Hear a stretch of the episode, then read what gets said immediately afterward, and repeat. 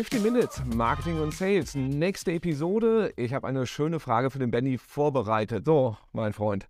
Welche Leads sind besser? Die bei Google über die Suche kommen oder auf Offline-Events wie Messen? Welche sind dir lieber? Womit hast du mehr Spaß? Und welche sind generell besser? Boah, schwierige Frage. Also ich glaube, die Frage kann man pauschal gar nicht so beantworten. Ne? Das fängt ja, es kommt drauf an. Ja, es kommt drauf an, genau. Also es fängt schon dabei an, was hast du für ein Budget zur Verfügung, mit dem du Lead-Generierung betreibst. Ne? Also ich sag mal, wenn wir jetzt mit der Messe anfangen, hast du natürlich schon mal riesige oder große Grundkosten, mit denen du anfängst. Messebau, Messefläche und so weiter und so fort, Personal etc. Dadurch ist der durchschnittliche Wert des Leads oder der Lead Leadpreis sozusagen ja im Durchschnitt ja schon etwas höher, ne, weil du die Grundkosten hast. Das kannst du mit deinen Lieblingskanälen, Google Ads, Content Marketing etc., Google Search, kannst du natürlich ein bisschen downliften sozusagen, also den Lead ein bisschen günstiger machen, ja. Und deswegen kann man am Anfang gar nicht sagen, welcher Lead ist besser. Also es kommt ganz drauf an, wie kannst du targeten. Ne? Auf einer Messe kannst du nicht targeten. Auf Google, auf LinkedIn kannst du targeten und kannst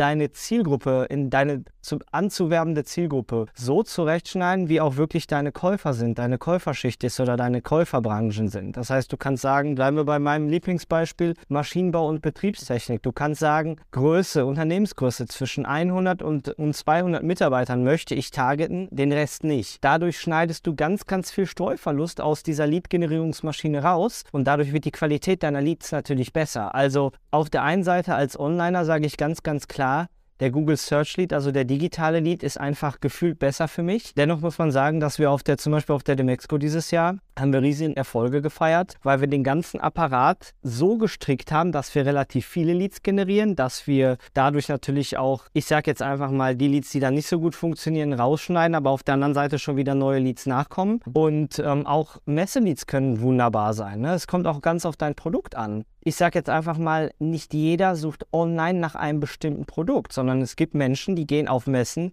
um Dienstleister kennenzulernen, um Dienstleister zu erleben, um vielleicht auch mal eine Live-Demo zu bekommen. Das ist so ein bisschen dieser, dieser ganz, ganz, dieser ganz, ganz alte Begriff Medienbruch. Ja?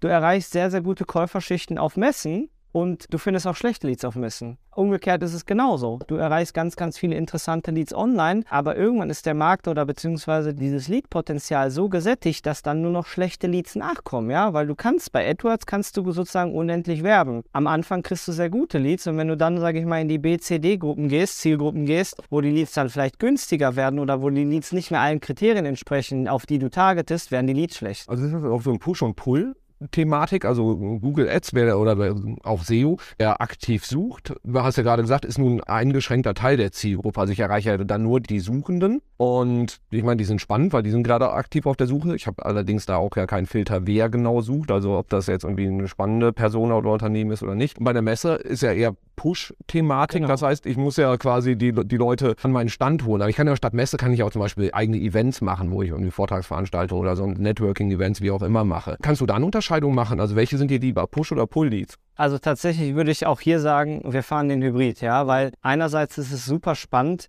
wenn potenzielle Käuferinnen und Käufer einen Bedarf äußern und auf dich zukommen. Man meint ja immer, dass die Conversion-Quote oder die Rate, um diesen, dieses Potenzial zum Kunden zu machen, deutlich höher ist als bei anderen Kanälen. Aber auf der anderen Seite ist es so, ich erinnere mich an die ganz alte Wikipedia-Definition. Marketing ist da, um Bedarf zu generieren, ja, und um zu begeistern. Und das schaffst du natürlich auch auf Messen, ja. Das heißt also, oder in anderen Kanälen, wo du auf die Leute zugehst. Ne? Also bei uns würde zum Beispiel, wir wären heute nicht so erfolgreich, wenn wir nicht auf die Leute zugegangen wären in den letzten sechs, sieben, acht Jahren und die Leute angesprochen hätten und gesagt haben, wir haben ein tolles Produkt, dürfen wir Ihnen das mal vorstellen. Ja? Und die andere Geschichte, die einfach aus Erfahrung ganz, ganz wichtig ist, jemanden, den du zu deinem Produkt begeisterst, den hast mhm. du erstmal exklusiv. Während Leads, die auf dich zukommen, ganz, ganz oft auch einfach Anfragen bei deinen Wettbewerbern hinterlassen. Ja? Das heißt, wenn du da nicht ganz schnell bist, wenn du da nicht super performst im Erstkontakt, dann haben haben für vier, fünf andere nochmal die Chance, den Lead zu ihrem Kunden zu machen. Ja, und dementsprechend ist das ganz, ganz unterschiedlich. Und das Wichtigste ist, dass du die Sachen auch tracken musst.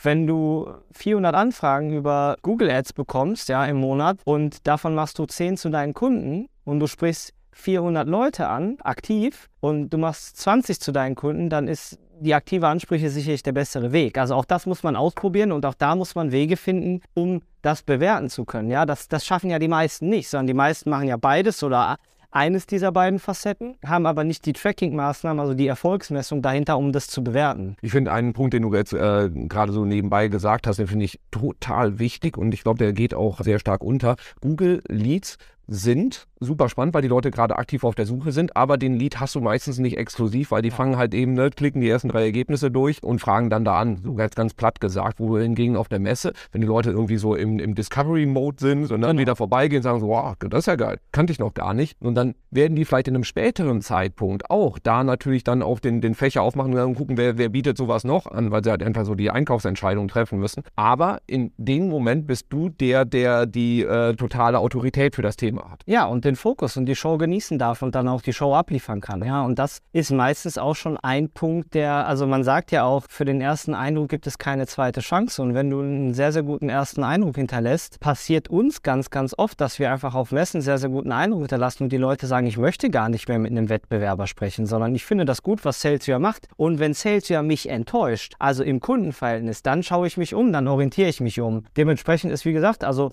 beide Wege führen nach Rom und beide Wege können super erfolgreich auch parallel laufen. Ja. Aber dann, dann äh, sag mal, Google Search und Messe jetzt mal so ein bisschen durch oder gegeneinander ausgespielt, aber es gibt ja noch zwei, drei andere Kanäle für das Thema Lead-Generierung. Da will ich jetzt auch mal ein bisschen reinbohren. Jetzt will ich gefahren. Sag, sag nicht TikTok, bitte. Ausnahmsweise nicht TikTok, aber in, in, eurem Segment, so wie äh, spannend findest du zum Beispiel eine Lead-Quelle wie LinkedIn? Also LinkedIn wirklich zur aktiven Generierung von Anfragen, von Nachfrage. Ja, also LinkedIn ist für mich ein hochqualitativer Kanal, glaube aber auch, dass LinkedIn an, in vielen Facetten zum neuen Facebook werden kann oder zumindest so ein bisschen danach aussieht. Das heißt, die Leute verbringen ihre Zeit unqualitativ auf dieser Plattform. Ja? Mhm. Und deshalb bin ich skeptisch. Also ich meine, du bist ja ein totaler Fan, das weiß ich ja, aber ich bin skeptisch von diesen Inbound-Leads bei LinkedIn. Ja? Was gut funktioniert bei uns, also du kennst uns ja, wir sind die Menschen der aktiven Ansprache. Wir schauen uns an, wer engaged mit welchem Content. Also wir schauen jetzt, wenn wir irgendwas posten zum Thema Lead-Generierung und da engagen dann vier, fünf Leute drauf und, oder kommentieren sogar, ja, äh, machen also, lassen nicht nur ein Like da, sondern kommentieren. Dann sprechen wir die Leute aktiv an und man, man merkt bei Leuten, die engagen, dass sie wirklich engaged haben, weil dahinter ein Sinn und Zweck gesteckt hat. Und das, deshalb sind die Leute offen, teilweise offen für diese Themen, also mhm. für ein Gespräch, dass man Dienstleister findet für Lead-Generierung, Online-Lead-Generierung, wie auch immer. Inbound-Thematiken finde ich tatsächlich sehr, sehr schwer momentan, weil LinkedIn natürlich die Outbound-Links, die Reichweite beschneidet bei Outbound-Links. Das heißt, du kriegst nicht so viele Leute mit Posts, die Outbound-Links enthalten, auf deine Webseite. Und was ich von der immer wieder höre, das haben wir tatsächlich aber noch nicht ausprobiert, sind diese ähm, Quick Leads oder diese, diese Anzeigen, wo man sagt. Lead-Gen-Forms. Lead-Gen-Forms, genau. Und da bin ich persönlich äh, absolut total skeptisch, ja, weil ich hinterlasse meine Daten auf Plattformen, wo ich kaum AGB habe, wo ich ein relativ schmales, kleines Formular habe, wo ich gar nicht weiß, wohin geht der Lied. Geht der eigentlich nach LinkedIn, geht der zu Morfire, geht der ganz woanders hin, etc. Haben wir noch nicht ausprobiert, aber wie gesagt, engagende Leute können ein großes Potenzial bieten bei LinkedIn. Ja, ich betrachte LinkedIn in erster Linie auch als Upper Funnel Maßnahme, also wirklich, wo du dann auch die Awareness bekommst, wo du eine gewisse Autorität für ein Thema aufbaust und wo es nicht dann darum geht, halt eben auch sofort irgendwie zu, zu closen, sondern genau. ähm, ja, es ist halt eher im, am Anfang so des Kaufentscheidungsprozesses oder so im Mittelteil halt eben auch. So dieses auf LinkedIn wirklich Abschlüsse generieren, lese ich auch immer wieder, dass Leute da wahnsinnig erfolgreich drin sind ist nicht unsere Prämisse dahinter. Und diese, diesen Punkt, den du jetzt sagst, da auf Leute, die sehr, sehr stark interagieren, die dann auch eins zu eins anzusprechen, ist nichts, was wir bisher machen. Ist aber vielleicht ein ganz charmanter Weg. Wie spricht denn gut an? Kann ich mir direkt mal hier ein bisschen. Unpaid Consulting nutzen? Ja, ich meine, im Endeffekt sprichst du die Leute ganz normal an zu dem Inhalt, zu dem sie engaged haben. Also wenn du jetzt siehst, dass Morfire oder beziehungsweise der Robin, muss man ja sagen, der Robin von Morfire jetzt zum Thema Chatbots einen Kommentar hinterlassen hat oder zum Thema Chatbots engaged hat und ein Herz dagelassen hat bei LinkedIn, ja, dann spricht ja nichts dagegen, als Chatbot-Anbieter beim Robin anzurufen und zu sagen, hey Robin, du hast zum Thema Chatbot kommentiert, du engaged zu dem Thema, dürfen wir dir mal unser Produkt vorstellen? Ja, wenn man das unverbindlich, menschlich, charmant löst, ist das grundsätzlich kein Problem. Also wir machen das übers Telefonmarketing. Die schriftliche Ansprache über LinkedIn, über E-Mail ist so unqualifiziert in den meisten Fällen, dass sie wirklich nichts bringt. Also Menschen wollen ja individuell behandelt werden. Und ich glaube, wenn du dem Robin eine, eine, Nachricht sendest und schreibst, hey, hallo lieber Herr Heinze, dürften wir Sie mal zum Thema Chatbot unverbindlich informieren? Ja, das klingt genauso wie, wir möchten Ihre private Krankenversicherung optimieren.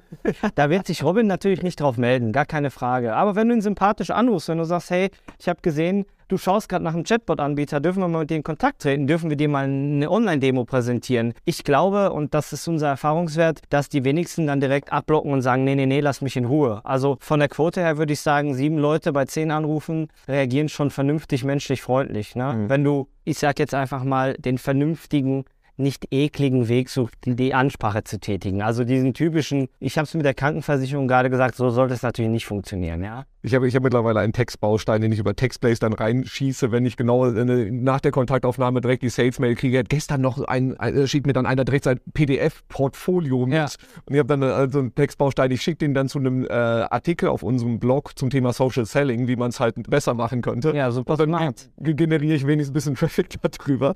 Und vielleicht macht er es in Zukunft ja auch besser. Dann wäre das Internet ein kleines bisschen schönerer Ort geworden. Ja, aber ist doch eine clevere Maßnahme. Aber du, du sagst halt eben auch, die Leute ans Telefon zu kriegen, wäre bei ist bei LinkedIn bei euch der entscheidende Faktor, damit das Ganze funktioniert. Genau, also definitiv. Also einfach, ich sage individuell ansprechen, ja. Und individuell ansprechen kostet Mühe, kostet Zeit, kostet Aufwand, aber bringt auch den dementsprechenden Ertrag. Also es muss nicht nur das Telefon sein. Du kannst auch in einem Chatbot auf der eigenen Webseite kannst du relativ pauschal antworten, wo die Leute sofort sehen, okay, da ist wahrscheinlich ein automatisierter Chatbot hinter. Oder du kannst halt relativ menschlich antworten, wo die Leute denken, hey, da schreibt mir jetzt ja wirklich jemand individuell, ja. Mhm. Wir haben Mitarbeiter Mitarbeiter, der hat vor kurzem, ähm, war ein Kunde auf, oder ein Interessent auf unserer Seite und der Mitarbeiter hat im Chat aktiv geschrieben, hey, so spät noch Online-Fragezeichen, ja, und der, der Kerl war einfach komplett verwirrt und dachte sich so, hä, äh, was passiert denn da? Und dann hatten die ein super Gespräch im Chat, dann hat er seine Kontaktdaten da hinterlassen und ist jetzt Kunde von uns geworden, ne? Also individuell funktioniert nicht nur immer übers Telefon, das kann auf einer Messe funktionieren,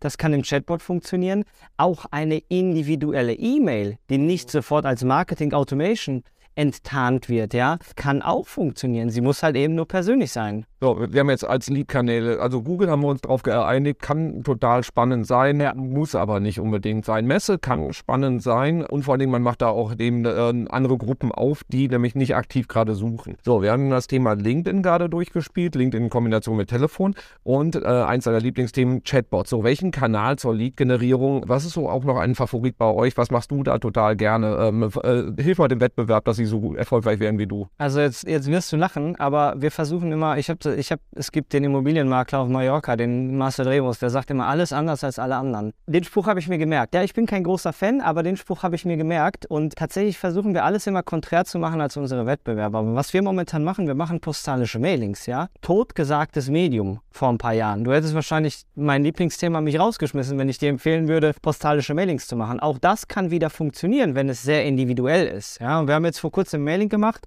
in einem tollen Kuvert, was so ein bisschen aussieht wie von der NASA. Das ist so silber wie so ein Raumanzug, ja. Haben dann persönliches Mailing reingemacht, digital gedruckt. Das heißt, in dem Mailing steht auch dein Name drin, ja. Da steht halt Knock Knock Robin ähm, als Beispiel. Und dieses Mailing funktioniert unglaublich gut, weil du es individuell bekommst, weil es individuell für dich gefertigt ist und dementsprechend also das machen, was andere nicht machen, das begeistert die Leute. Ich glaube, das ist ein gutes Schlusswort, wenn wir auf die Uhr gucken, oder? Perfektes Schlusswort. Danke dir für den Input. Sehr gerne. Dir viel Spaß beim Umsetzen. Mach mal postalische Mailings.